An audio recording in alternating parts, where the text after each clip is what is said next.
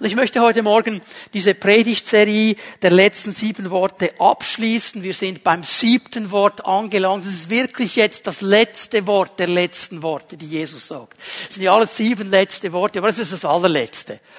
Und Menschen sind ja immer sehr interessiert, ich weiß nicht, ob wir das auch schon gemerkt haben, was sagen denn Menschen, bevor sie sterben oder wenn sie sterben?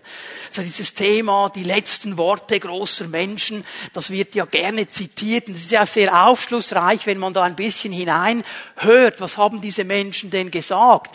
Menschen, die vielleicht bestochen haben durch ein Leben, die Einfluss gehabt haben durch ihr Leben, sei das positiv oder negativ. Was sagen sie ganz am Abschluss ihres Lebens? Ich möchte euch ein paar Beispiele bringen. Ich habe die einfach mal so ausgesucht. Man könnte sicher noch viele andere nehmen.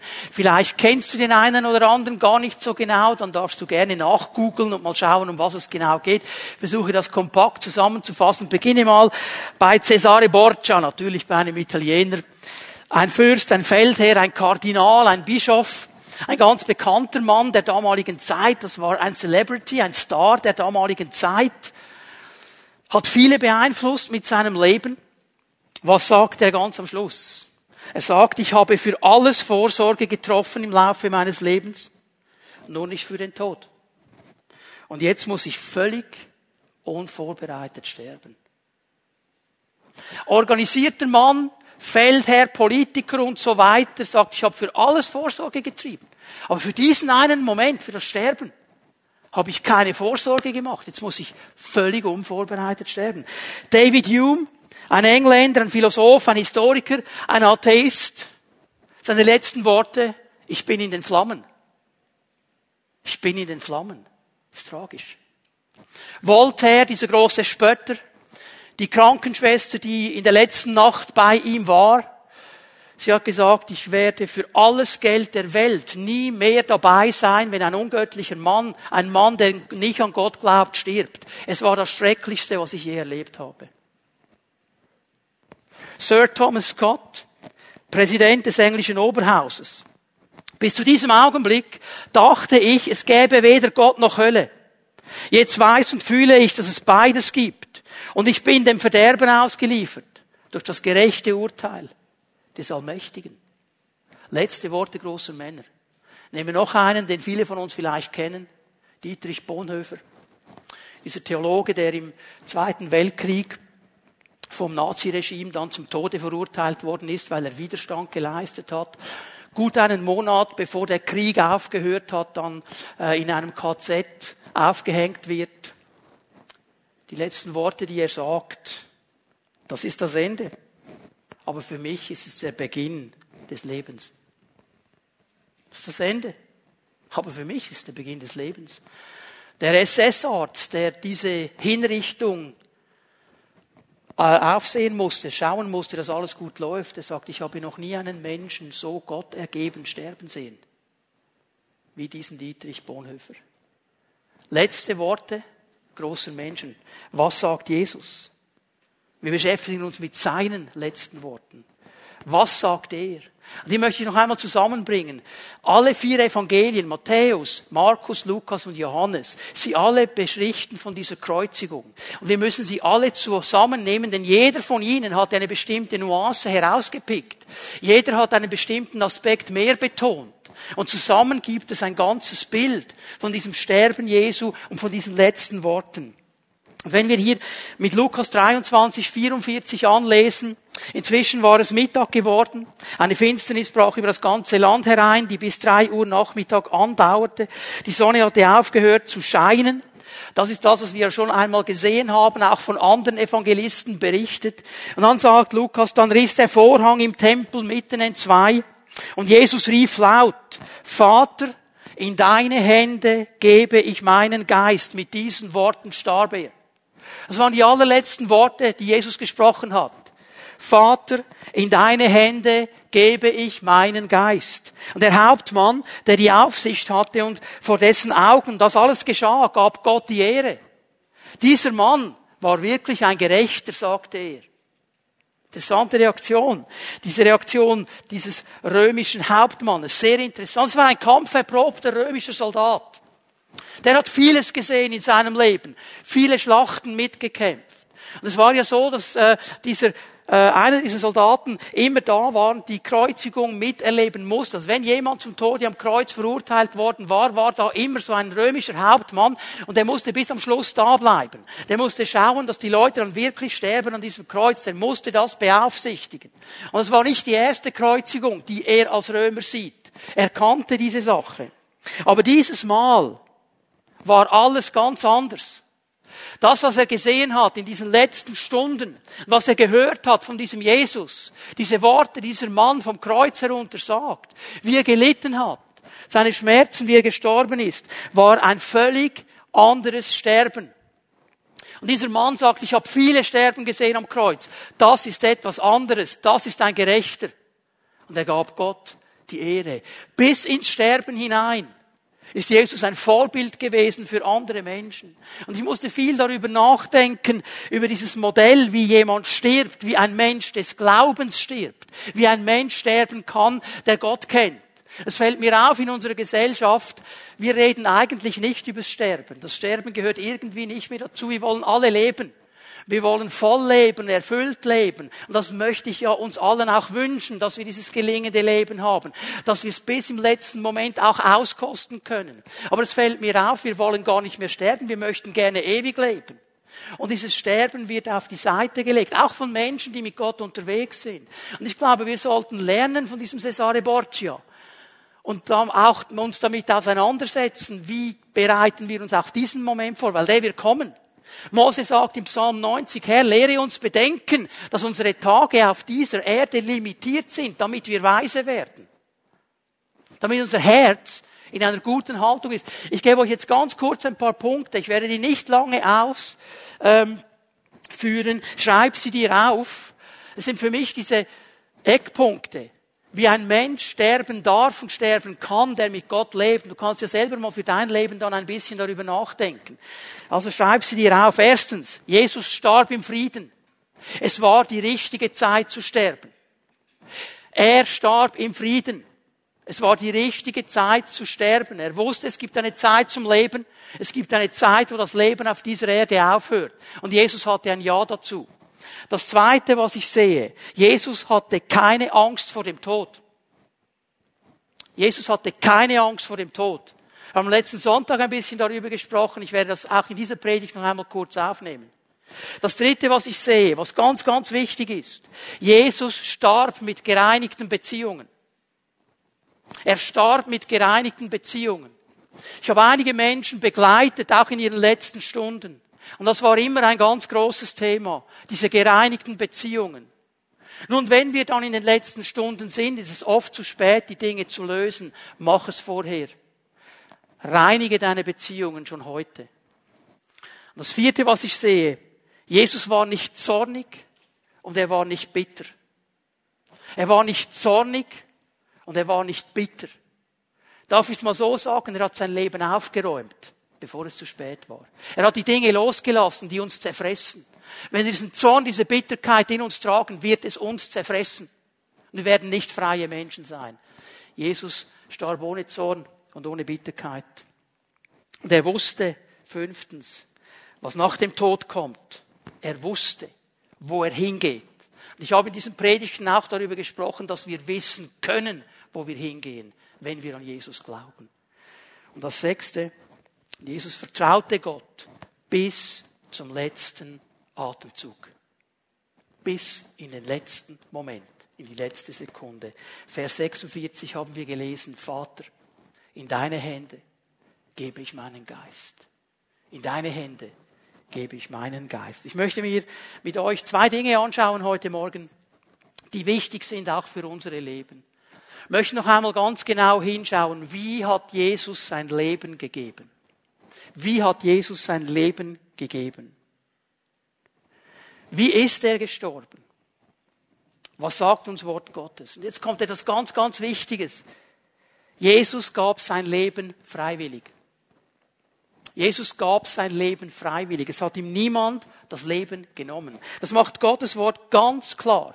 Jesus hat sich entschieden, sein Leben freiwillig zu geben. Und er hat das schon lange vor der Kreuzigung gesagt. Lass uns mal miteinander Johannes 10 aufschlagen. Johannes 10, Vers 17 und 18. Johannes 10, Vers 17 und 18. Der Vater liebt mich, weil ich mein Leben hergebe. Ich gebe es her, um es wieder zu empfangen. Jesus wusste ganz genau, was kommen wird. Er wusste, ich werde sterben, ich entscheide wann, ich gebe es und ich werde wieder es zurücknehmen. Am dritten Tag, ich werde auferstehen. Das hat er seinen Jüngern in verschiedenen Arten und Wegen, auf verschiedenen Bildern gezeigt, bevor er ans Kreuz gegangen ist. Vers 18. Schau mal, was Jesus sagt. Niemand nimmt es mir. Ich gebe es freiwillig. Was hat dieser Jesus gesagt? Das sagt er dann noch in Johannes 14. Ich bin der Weg, die Wahrheit und das Leben. Ja, wie willst du ihm Leben wegnehmen, wenn er das Leben ist? Er sagt, mir nimmt niemand das Leben weg. Ich gebe es freiwillig her. Ich habe die Macht, es herzugeben und ich habe die Macht, es wieder zu empfangen. Das ist der Auftrag, den ich von meinem Vater bekommen habe. Jesus gab sein Leben freiwillig. Er wusste, ich komme auf diese Erde, um zu sterben, mein Leben zu geben für die vielen damit alle, die an mich glauben, dieses ewige Leben haben können. Damit alle, die an mich glauben, wissen dürfen, was nach dem Sterben kommt. Dass alle, die an mich glauben, wissen, es gibt ewiges Leben in der Gegenwart Gottes, das so viel mehr ist und so viel herrlicher ist und so viel schöner ist als dieses Leben auf dieser Welt. Und ich meine, das Leben auf dieser Welt ist schon schön und kann gelingen und macht oft Freude. Nicht immer, aber sehr oft macht es Freude. Wir sind Menschen der Hoffnung. Aber es gibt noch viel mehr. Es gibt noch viel mehr. Und darum ist es immer wieder auch mein Gebet, Herr, lehre mich erkennen, die Zeit auf dieser Erde ist eine limitierte Zeit. Ich will sie ausnutzen. Und ich will das lernen, dass es irgendwann einen Moment gibt. Und bis zu diesem Moment will ich alles hineinlegen, was ich kann, um dir zu dienen und dich zu ehren. Aber dann will ich wissen, es kommt die Zeit, in das echte Leben zu gehen in das gewaltige Leben, in das ewige Leben mit dir. Jesus gab zweitens sein Leben voller Zuversicht.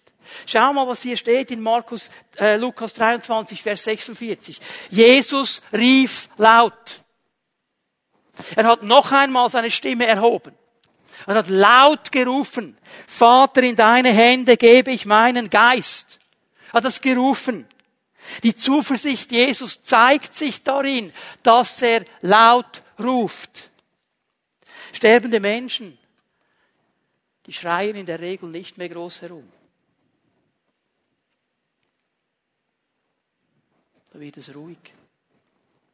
Manchmal den Eindruck gehabt, in den Situationen, wo ich dabei war, ist eine Kerze, die langsam verglimmt. Das ist dann sehr leise und sehr ruhig. Jesus ruft. Und die Bibel macht es im Griechischen ganz klar, dass er laut geschrien hat, laut gerufen hat. Das sollten alle hören. Vater, in deine Hände befehle ich meinen Geist. Und bei einer Kreuzigung war es auch nicht normal. Die Leute haben viel geschrien während der Zeit des Leidens. Aber wenn es dann allmählich in den Tod ging, wurden sie leiser und leiser. Ganz einfach, weil sie die Kraft nicht mehr hatten noch laut zu schreien. Die meisten Menschen sind bei einer Kreuzigung nicht gestorben an den Wundmalen, sondern weil sie erstickt sind. Sie mussten ja auf den Nagel abstehen, um überhaupt Luft zu holen. Und irgendwann war die Kraft nicht mehr da, dass sie sich erheben konnten, auf den Nagel stehen konnten. Und dann erstickten sie. Darum hat man ihnen die Beine gebrochen. Dann konnten sie nicht mehr aufstehen und Luft holen, sind sie erstickt. Und dann schreist du nicht mehr. Aber dieser Jesus, der so ganz anders war, er schreit, er ruft. Und Leute, er ruft nicht im Zorn, er ruft nicht in, in, in irgendwelcher Bitterkeit, er ruft auch nicht in Angst oder Verzweiflung. Er ruft im Sieg. Kurz vorher hat er gesagt, Telestai. Es ist vollbracht, darüber haben wir am letzten Sonntag gesprochen. Und jetzt ruft er noch einmal. Und er ruft im vollsten Vertrauen auf seinen Vater, dem allmächtigen Gott. Er sagt, ich vertraue dir. Übrigens, denk noch einmal daran, wir haben gesehen, dass es einen Moment gab während dieser ganzen Zeit des Leidens, wo Jesus nicht vom Vater gesprochen hat. Diese Zeit der Entfernung, wo er als unser Stellvertreter auch die Gottesferne auf sich genommen hat und gesagt hat, mein Gott, mein Gott, warum bist du, hast du mich verlassen? Und jetzt, nachdem er gesagt hat, und es ist jetzt vollbracht und ich habe alles dargebracht, jetzt redet er wieder zum Vater. Jetzt ist alles wiederhergestellt. Vater, in deine Hände gebe ich meinem Geist. Das sind voller Vertrauen diese Worte. Denn, was er hier tut, ist er ein Psalm zitiert. Diese Worte sind Worte eines Psalms. Psalm 31, Vers 6. Wir können das aufschlagen miteinander. In deine Hände gebe ich meinen Geist. Du hast mich erlöst, Herr, du treuer Gott. Psalm 31, Vers 6. Das ist das, was Jesus da zitiert. Und wir denken jetzt vielleicht, ja, okay, würden wir von Jesus ja annehmen, dass er irgendwie einen Psalm zitiert, noch irgendwie ein Wort Gottes sagt. Also Leute, das ist nicht irgendein Psalm, denn jeder Jude, ob erwachsen oder Kind, der kannte diese Worte. Warum? Die Rabbinen lehrten das Volk, diese Worte am Ende des Tages zu beten.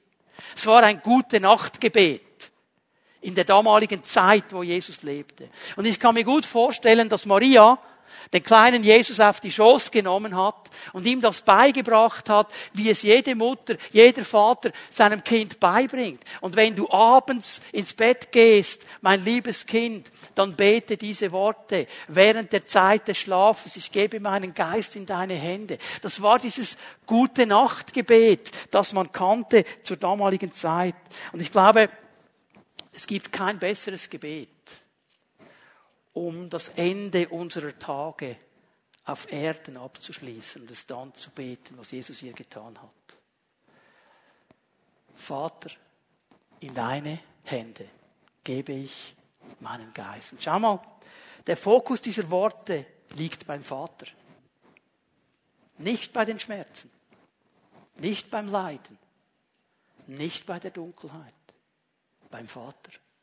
Jesus sieht zuerst einmal den Vater. Er sieht ihn. Und diese Worte Jesu, die zeigen sein Vertrauen. Und sie zeigen dieses Fundament, das er uns auch vorgelebt hat. In seinem Leben, in seinem Dienst. Dass er wusste in diesem Moment, es ist Hoffnung da. Es ist Zukunft da. Ich werde zurückkommen nach drei Tagen. Wenn du die Jünger dir anschaust, die hatten keine Hoffnung mehr, die hatten keine Zukunft mehr. Obwohl ihnen Jesus all diese Dinge gesagt hat, sie ihnen immer wieder erklärt hat, das war alles vergessen in diesem Moment. Und uns geht es ja oft auch so.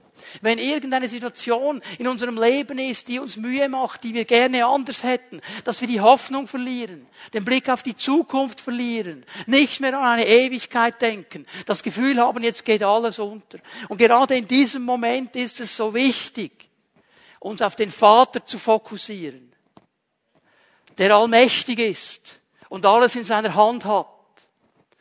Ich weiß nicht, ob ihr schon mal etwas gehört habt vom Heidelberger Katechismus. Hat das schon mal jemand gehört? Heidelberger Katechismus? Ja.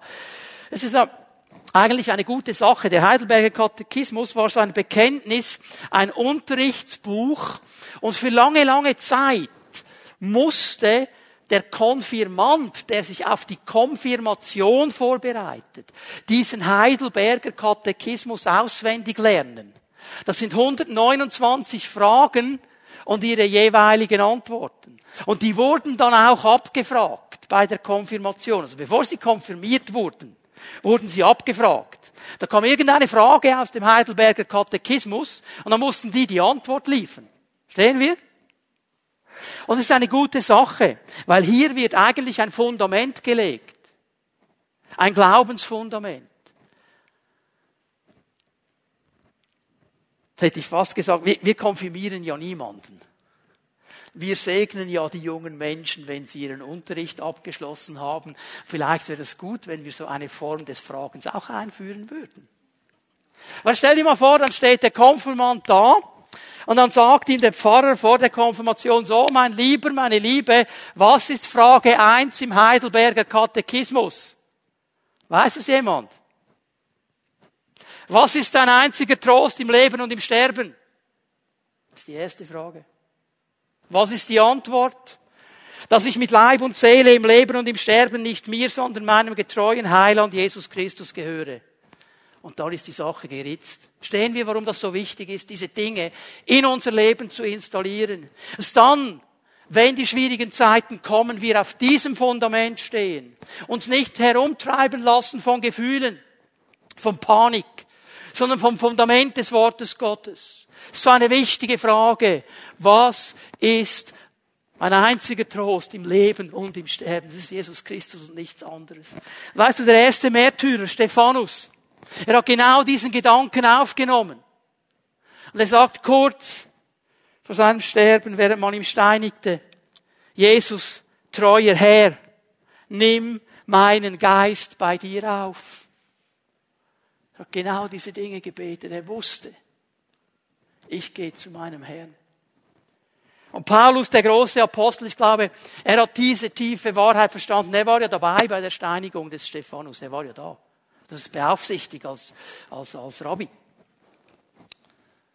Ich glaube, es hat einen tiefen Eindruck auf ihn gemacht.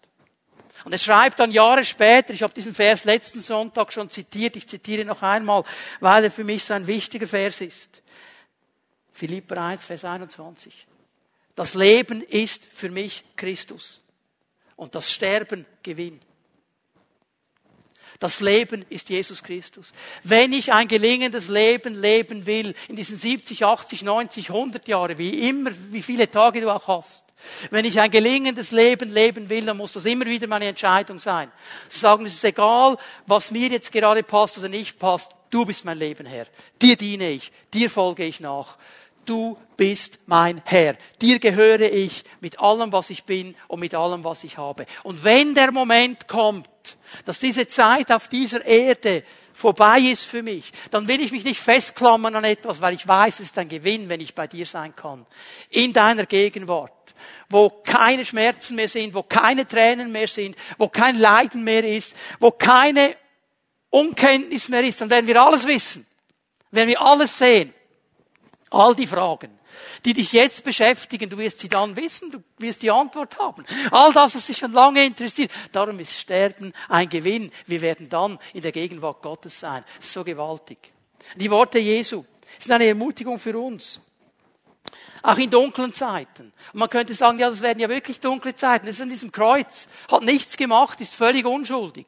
Muss leiden, muss sterben da an diesem Kreuz. Und trotzdem kann er sagen, Vater, in deine Hände gebe ich meinen Geist. Und gerade für uns in dunklen Zeiten, es zu lernen, unseren Blick auf Jesus zu richten, nicht zu verzweifeln. Das ist mein zweiter Punkt für heute Morgen. Verlier Gott nicht aus den Augen.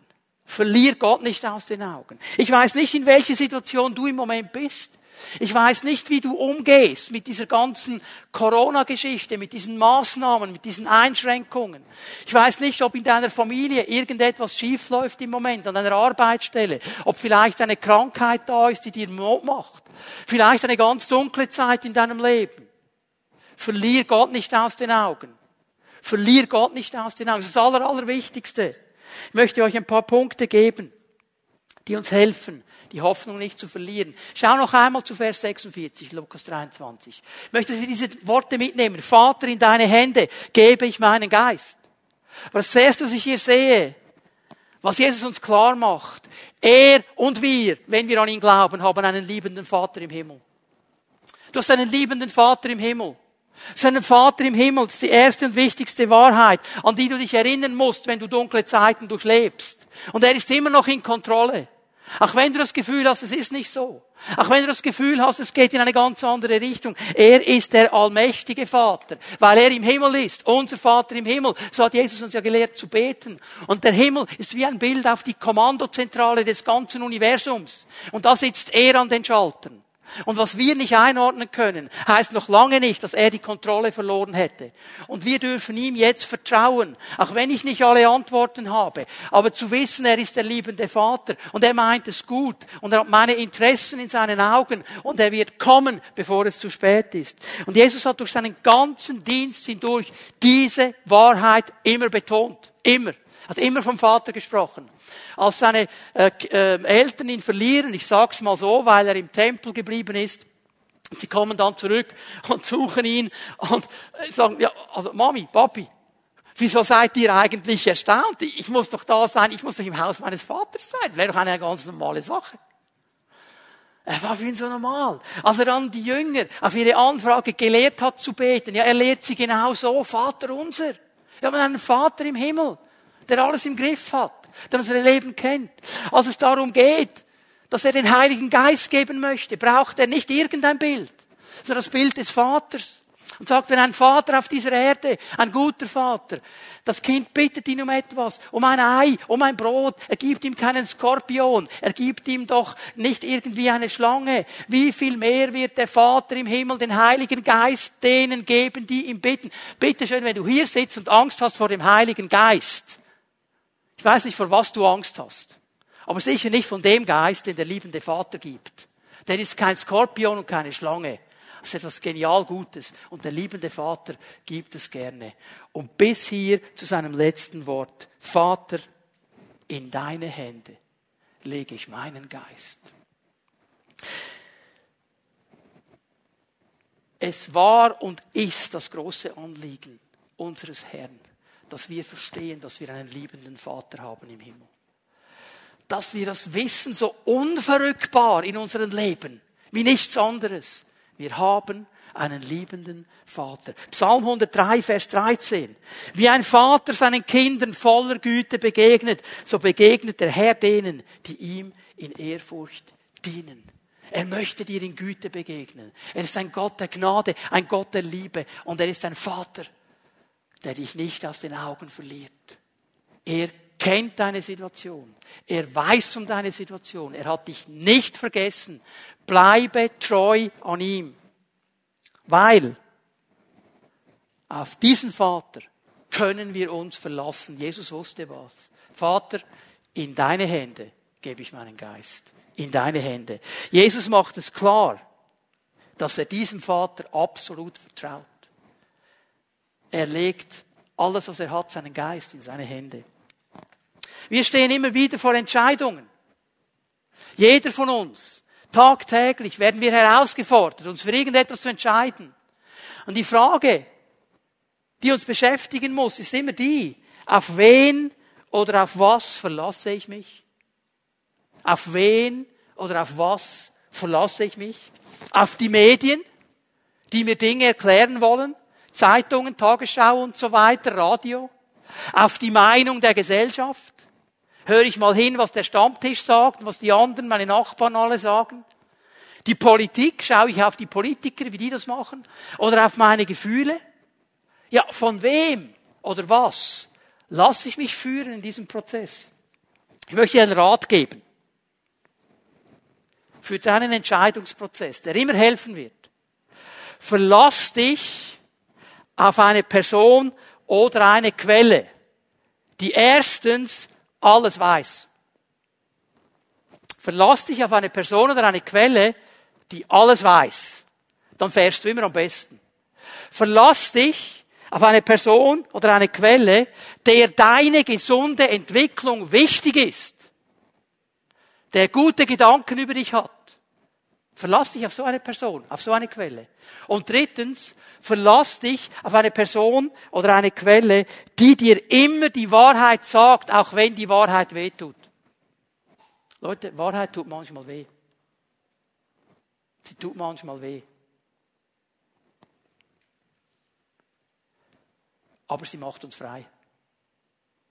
Weil sie über einen Punkt anspricht, wo wir etwas verändern müssen. Und es gibt nur eine Person und eine Quelle im ganzen Universum, die diesen Dingen entspricht. Und das ist der Herr und sein Wort. Psalm 34, 33, Vers 4. Psalm 33, Vers 4. Das Wort des Herrn ist zuverlässig. Treu ist er in allem, was er tut. Es ist diese Verbindung zwischen ihm und dem Wort. Sein Wort ist zuverlässig. Treu ist er in allem, was er tut, weil du die beiden nicht trennen kannst. Weil das Wort und der Herr immer eins sind. Das Wort wird nie etwas sagen, was der Herr nicht möchte. Und der Herr wird nie etwas tun, was das Wort nicht sagt. Die gehören immer zusammen. Und auf diese Quelle können wir uns verlassen. Und das Dritte, was ich dir mitgeben möchte in dieser dunklen Zeit, unser Vater kümmert sich um uns. Er kümmert sich um dich in deine Hände, sagt Jesus. Ich weiß, du bist da. Und ich übergebe dir mein Leben voller Vertrauen. Er wusste, mein Vater kümmert sich um alles. Er hat alles in der Hand. Ich kann es abgeben. Ich kann es loslassen. Er weiß um die Dinge, die mich beschäftigen. Übrigens, er weiß um die Dinge, die dich beschäftigen. Er weiß, was dein Herz umtreibt. Er weiß es. Bevor du ihn bittest, weiß er es, weil er allwissend ist und alles weiß. Er sieht alles. Sogar die Dinge, die du nicht einordnen kannst, kann er einordnen, weil er Gott ist. Und er hat gesagt, ich will dein Vater sein. Und ich bin da.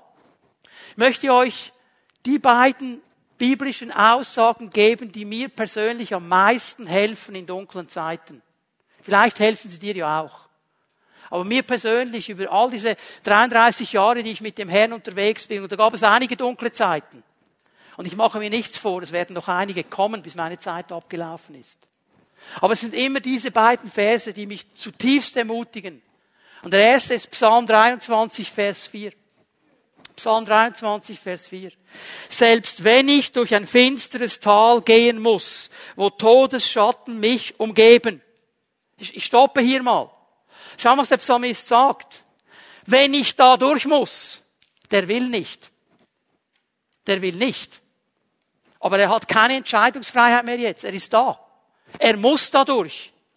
Aber du kannst den ganzen Tag motzen, du kannst ausrufen, du kannst zornig sein, du kannst sauer werden über deine Situation, ändert nichts. Es gibt Dinge, da müssen wir durch. Aber wie gehe ich da durch? Was mache ich, mache ich in diesem Moment? Ich fürchte mich vor keinem Unglück, denn du Herr bist bei mir. Dein Stock und dein Hirtenstab geben mir Trost. Herr, du bist da. Fühle ich den immer in diesem Dunkelton? Nein. Aber er ist da.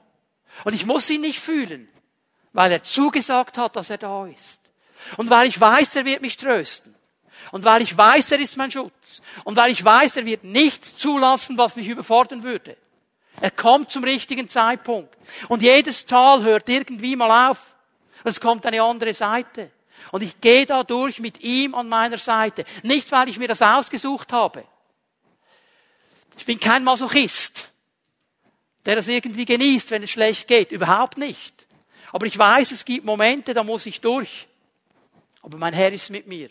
Psalm 23, Vers 4. Und die zweite ist aus dem Neuen Testament, 1. Korinther 10, Vers 13. 1. Korinther 10, Vers 13. Die Prüfungen, denen ihr bisher ausgesetzt wart, sind nicht über ein für uns Menschen erträgliches Maß hinausgegangen. All die Prüfungen, die, die in der Vergangenheit liegen und die, die noch kommen werden oder die, in der ich im Moment stehe, all diese Prüfungen, sagt Paulus hier, inspiriert vom Geist Gottes, die sind nicht über ein Maß hinausgegangen, das für mich erträglich wäre. Kann es noch tragen. Ich habe vielleicht schon lange aufgegeben mit meiner Selbsteinschätzung. Der Herr sagt, okay, ich schaue genau hin. Und ich werde es nicht zulassen, dass es zu viel wird. Aber weißt du was? Und das habe ich gelernt durch viele solche Situationen. Er sieht viel mehr in mir, als ich selber in mir sehe. Ich hätte schon lange aufgegeben, wenn der sagt, du kannst noch gut 500 Meter. Geht noch. Sehe ich, weil ich dich geschaffen habe. Nicht über ein erträgliches Maß hinaus. Und jetzt geht's weiter. Und Gott ist treu. Er ist treu. Das würde eigentlich schon alles setzen, ja. Er wird euch auch in Zukunft in keine Prüfung geraten lassen, die eure Kraft übersteigt. Sagst du, boah, was ist jetzt das Verheißung? Jetzt bist du mittendrin in einer Prüfung und er verheißt dir schon, die nächsten werden dann auch noch kommen. Ja, können wir so sehen, wenn wir Pessimisten sind. Aber ich kann auch optimistisch sagen, es wird nichts kommen, was mich überrollt. Es wird nichts kommen, was mich überfährt. Es werden Dinge kommen, die würde ich vielleicht anders mir aussuchen, aber der Herr weiß, warum sie kommen und sie werden mich überfahren. Wenn er euren Glauben auf die Probe stellt, wird er euch auch einen Weg zeigen, auf dem ihr die Probe bestehen könnt. Das ist ein Riesengeheimnis jetzt. Was geschieht, wenn wir unter diesem Druck sind? Wenn wir in dieser Probe sind? Wenn wir in diesem dunklen Moment sind? Was geschieht? Oft rennen wir herum wie aufgescheuchte Hühner. Ah, Panik und wir erzählen allen, wie schlimm es ist und, und, und, und, und. Und manchmal habe ich den Eindruck, der Heilige Geist, der steht so in der Ecke und er denkt, ja, ich würde dir eigentlich gern den Weg zeigen, wie du bestehen kannst. Frag mich doch mal. Frag doch. Aber wir sind so damit beschäftigt, unsere Paniksituation zu zelebrieren, dass wir in diesem Moment vergessen zu fragen, Heiliger Geist, hättest du hier noch den Ausweg? Wie genau soll ich? Wie genau mache ich? Wie genau geht das? Das ist die Verheißung des Wortes Gottes. Es sind diese beiden Verse mit anderen dazu noch, aber diese beiden vor allem, die mich immer wieder ermutigen. Und weißt du was? Jetzt verrate ich dir noch ein Geheimnis. Wenn das dunkle Todestal beginnt, wenn die Krise hereinbricht, dann bitte hab nicht das Gefühl, dass ich von Sekunde an weiß, was diese Verse sagen. Ich vergesse es dann auch.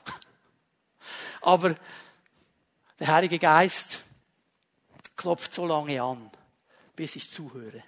Und ich stelle fest, die Zeit zwischen Panik und Zuhören wird mit zunehmendem Alter kürzer. Das hoffe ich doch bei uns allen, dass wir etwas lernen. Aber das wäre das Ziel. Wir dürfen vertrauen, weil der Herr sagt, bei diesem Bild möchte ich dann abschließen, ich lege meinen Geist in deine Hände. Das ist ein geniales Bild. Denn jemandem etwas in die Hände zu legen, ist ein starkes Bild für Fürsorge und Sicherheit. Wenn ich etwas in die Hände von jemandem lege, dann lasse ich es los. Es ist nicht mehr bei mir. Dann vertraue ich diesen Händen, in die ich es gelegt habe, dass sie das gut machen, dass sie das achten, dass sie schauen dazu, dass es ihnen nicht einfach egal ist. Aber ich lasse es los. Und in die Hände zu legen bedeutet auch loszulassen. Ich glaube, das ist das, was wir lernen müssen. Ich habe diese Woche mit einem lieben Bruder ein bisschen ausgetauscht und er hat mir das geklagt, was wir Männer ja schon lange wissen, dass wir oft Diskussionen haben mit unseren Frauen, die nicht so gut laufen. Warum? weil unser Schnuckiputzi uns sagt, Schatz, mich beschäftigt diese Situation. Und was macht der Schatz? Er bringt sofort zehn Lösungsvorschläge. Dabei will Schnuckiputzi gar keine Lösungsvorschläge, sondern einfach mal hören, ja okay, ich verstehe das, ich kann es versuchen einzuordnen, ich nehme das wahr, das beschäftigt dich. Wir Männer, wir wollen sofort etwas leisten. Wir sind so gepolt und irgendwie so ausgerichtet, dass wir sofort irgendwas machen wollen. Strategie, Lösung, schnell rennen, do it yourself, Handyman. Selber machen. In die Hände legen ist ganz schwierig für uns. Männer müssen wir neu lernen. Das heißt nicht Verantwortung in allem abgehen, sagen, ja, irgendwer macht's da schon. Das nicht. Aber es gibt die Momente, wo ich etwas in die Hände legen. Ich lege es in die Hände Gottes. Ich gebe euch ein paar Bibelstellen. Psalm 139, Vers 5. Aber dieses Bild ist so genial. Nachdem er ja im Psalm 139 schon viel über die Allgegenwart Gottes gesagt hat, mit ich kann die Flügel der Morgenröte nehmen, du bist immer noch da und so weiter. Und jetzt kommt dieses wunderschöne Bild, schau mal, du bist vor mir und hinter mir gleichzeitig. Das kann nur Gott vor mir und hinter mir. Und dann ist nicht genug. Und deine schützende Hand legst du auf mich. Stell dir das mal vor. Gott ist vor dir, Gott ist hinter dir, seine Hand ist über dir. Du bist völlig geschützt. Und das ist ein Bild, die Hand auflegen ist ein Bild des Segens. In jeder Situation dürfen wir eigentlich wissen, Gott ist da. Und Gott möchte segnen. Also es ist gut, in so einer Situation zu sagen, ich lasse mich in deine Hand fallen. Jemand hat es mal so gesagt, du kannst nie tiefer fallen als in die Hand Gottes. Aber das müssen wir lernen, das heißt loslassen. Fallschirm ausziehen, fallen lassen. In die Hand Gottes legen. Und das wird vieles in unserem Leben in eine neue Dimension der Ruhe bringen und des Friedens bringen. Noch einmal, ich rede nicht davon, einfach Verantwortung zu delegieren. Es gibt Bereiche, da nehmen wir Verantwortung für unser Leben. Aber es gibt Bereiche, da können wir keine Verantwortung nehmen. Und dann dürfen wir, auch als starke Männer, sagen, ich lege das Herr in deine Hände. Ich weiß nicht, wie es weitergeht. Aber ich lege es in deine Hände. Und ich weiß, du bist vor mir, du bist hinter mir. Deine schützende Hand ist auf mir. Du segnest mich. Johannes 10, Vers 28 und 29. Jesus spricht hier über dich und mich. Er spricht über Schafe. Das ist das Bild, das er braucht für die Herde, die ihm nachfolgt. Er ist der gute Hirte. Und er spricht über diese Schafe und sagt, ich gebe ihnen das ewige Leben. Sie werden niemals verloren gehen und niemand wird sie aus meiner Hand reißen. Sie müssen verstehen, dass wir in der Hand Jesu sind. Als seine Herde. Wir sind in seiner Hand. Und Jesus sagt, niemand, niemand kann uns aus seiner Hand reißen. Dieses Wort, das er hier gebraucht, ist ein ganz aggressives Wort, mit Kraft, mit Macht, mit Gewalt, entreißen. Es ist ein Wort, das ein bisschen weiter oben in Johannes 10 vom Wolf gebraucht wird, der kommt und reißen will und keine Gnade kennt. Und Jesus sagt, es ist nicht möglich, dass jemand euch aus meiner Hand reißt. Und jetzt Vers 29. Mein Vater, der sie mir gegeben hat. Okay, was Jesus hat verstanden. Diese Herde, eigentlich gehört sie dem Vater. Ich bin einfach der Hirte, aber der Vater gehört ihm. Er ist größer als alles. Es gibt nichts, was größer wäre, nichts, was stärker wäre, nicht, niemand, keiner, keine Situation, kein Mensch. Und niemand kann sie aus der Hand des Vaters reißen. Hast du dieses Bild gesehen? Doppelhand. Die Hand Jesu ist auch die Hand des Vaters. Und er sagt dir, wenn du zu mir gehörst, wenn du an mich glaubst, wenn du zu meiner Herde gehörst, es kann dich niemand aus meiner Hand reißen. Es gibt keinen Zustand, keinen Umstand, keine Gefahr, kein Mensch, niemand, der dich da rausreißen kann. Weil Jesus hält dich. Jesus trägt dich. Was wir tun können, das ist das Tragische an der Sache, wir können davonrennen aus seiner Hand. Das können wir weil er uns einen freien Willen gibt. Aber wenn wir wissen, egal was kommt, ich bleibe bei meinem Jesus, ich bleibe bei meinem Gott, niemand kann uns aus dieser Hand reißen. Eine letzte Bibelstelle für heute Morgen. Jesaja 49, Vers 15. Der Prophet Jesaja kommt von der anderen Seite. Würde eine Frau ihren Säugling vergessen? ohne Erbarmen mit dem Kind ihres Leibes. Und wir sagen bei diesem Bild, nein, sicher nicht. Wie könnte eine Frau ihren Säugling vergessen? Das ist ein völlig irrationales Bild für uns, geht nicht. Selbst wenn diese es vergessen würden, selbst wenn das kommen würde, sollte das der Fall sein, auch dann werde doch ich dich nicht vergessen.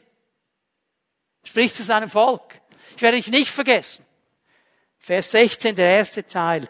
Siehe, ich habe dich in meine Handflächen eingeritzt. Es ist ein schwieriges Wort, das hebräische Wort hier zu übersetzen. Man kann es mit, übersetzen mit aushöhlen. Ich habe dich ausgehöhlt in meiner Hand. Ich habe dich eingraviert, eingeritzt. Das Bild, denke ich, muss uns prophetisch klar sein. Was hat Jesus seinen Jüngern gezeigt, als er ihnen nach der Auferstehung begegnet? seine Wundmale. Und da waren die Löcher drin in diesen Händen von diesen Nägeln. Die waren sichtbar. Thomas konnte das sehen, konnte das berühren. Das ist das prophetische Bild, dass er hier sagt, ich habe dich in meine Handflächen eingegraben. Ich sehe es jedes Mal, wenn ich handle, wenn ich irgendetwas mache, sehe ich dich. Ich vergesse dich nicht. du, vielleicht haben Menschen dich vergessen. Vielleicht hat deine Familie dich vergessen. Vielleicht wurdest du enttäuscht. Gott vergisst dich nicht. Und er hat dich nicht vergessen. Und er bittet heute Morgen nur um eines. Dass du dich nicht führen lässt von den Erfahrungen, die du mit Menschen gemacht hast und auf ihn rückschließt. Sondern dass du diese Erfahrungen, die dich schmerzen, die dich immer wieder strauchen lassen, die dich immer wieder binden, in seine Hände legst. Sage, Herr, ich habe diese Dinge erlebt und wir erleben sie alle. Dieser Spruch, der Mensch ist des Menschen Wolf, der kommt nicht von ungefähr. Wir alle erleben solche Dinge. Und wir sind so geneigt, das dann irgendwie auf Gott auch abzumünzen, dann wird Gott auch so sein. Gott ist anders. Gott ist anders. Er hat keinen von uns vergessen. Wie war das früher? Ich erinnere mich, wenn mein Vater mir gesagt hat, hey komm, wir gehen in die Stadt. Bekommst du etwas Tolles? Ja, okay, ich war natürlich immer ein ganz genügsames Kind. War auch nie neugierig, ich wollte nicht wissen, was es ist. Ich war dann ganz still und bin einfach mitgegangen. Ja, schön wär's. Natürlich habe ich die Hand meines Vaters genommen. Ich wollte dann aber wissen, was ist es, was ist es, was ist es. Dann hat es mir nicht gesagt. Aber ich wusste, wenn ich diese Hand jetzt nicht loslasse, kommt am Schluss etwas. Und ich vertraue ihm ja, dass es etwas Gutes ist. Verstehen wir? Natürlich wollen wir wissen. Hör mal, so geht es doch uns bis zu der Hand Gottes, bis in der schwierigen Situation. Und dauernd nörgeln wir rum. Papi, was ist jetzt Papi? Was kommt jetzt Papi? Warum jetzt Papi, Papi, Papi? Wieso werden wir nicht ruhig und sagen, Vater, ich vertraue dir? Ich vertraue dir. Kannst nicht einordnen. Weiß nicht, was genau jetzt hier abgeht. Ich vertraue dir. Du hast einen guten Plan. Und ihnen sagen, ich weiß, du bist vor mir, du bist hinter mir, du hast deine Hände über mir. Ich weiß, niemand kann mich rausreißen, auch diese Situation nicht. Und ich weiß, du hast mich in deine Handflächen eingegraben, du siehst mich, du hast mich nicht vergessen. Und das wird uns eine Ruhe geben, mitten im Sturm. Und das ist das, was wir brauchen. Ruhe, Frieden, seine Gegenwart, sein Trost, den er uns so gerne gibt. Und Jesus lehrt uns, mit seinem allerletzten Wort vom Kreuz, wie wir in dieser Ruhe bleiben können, in dieser Gewissheit, in diesem Vertrauen, bis zum letzten Atemzug auf dieser Erde. Weil unser Vater treu ist. Und dann, wenn wir den letzten Atemzug gemacht haben, dann steht er so da und freut sich auf dich und auf mich. Und dann beginnt eine Ewigkeit, die so gewaltig ist. Aber bis es soweit ist, ihr Lieben, lasst uns, wie Paulus es gesagt hat, immer wieder dieses Bekenntnis aussprechen. Christus ist mein Leben. Und solange ich hier bin, werde ich dieses Leben ihm zur Ehre leben. Und dann kommt der Moment, wo es eine Etage höher geht und weitergeht. Aber das ist noch nicht da. Jetzt wollen wir in diesem Vertrauen vorwärts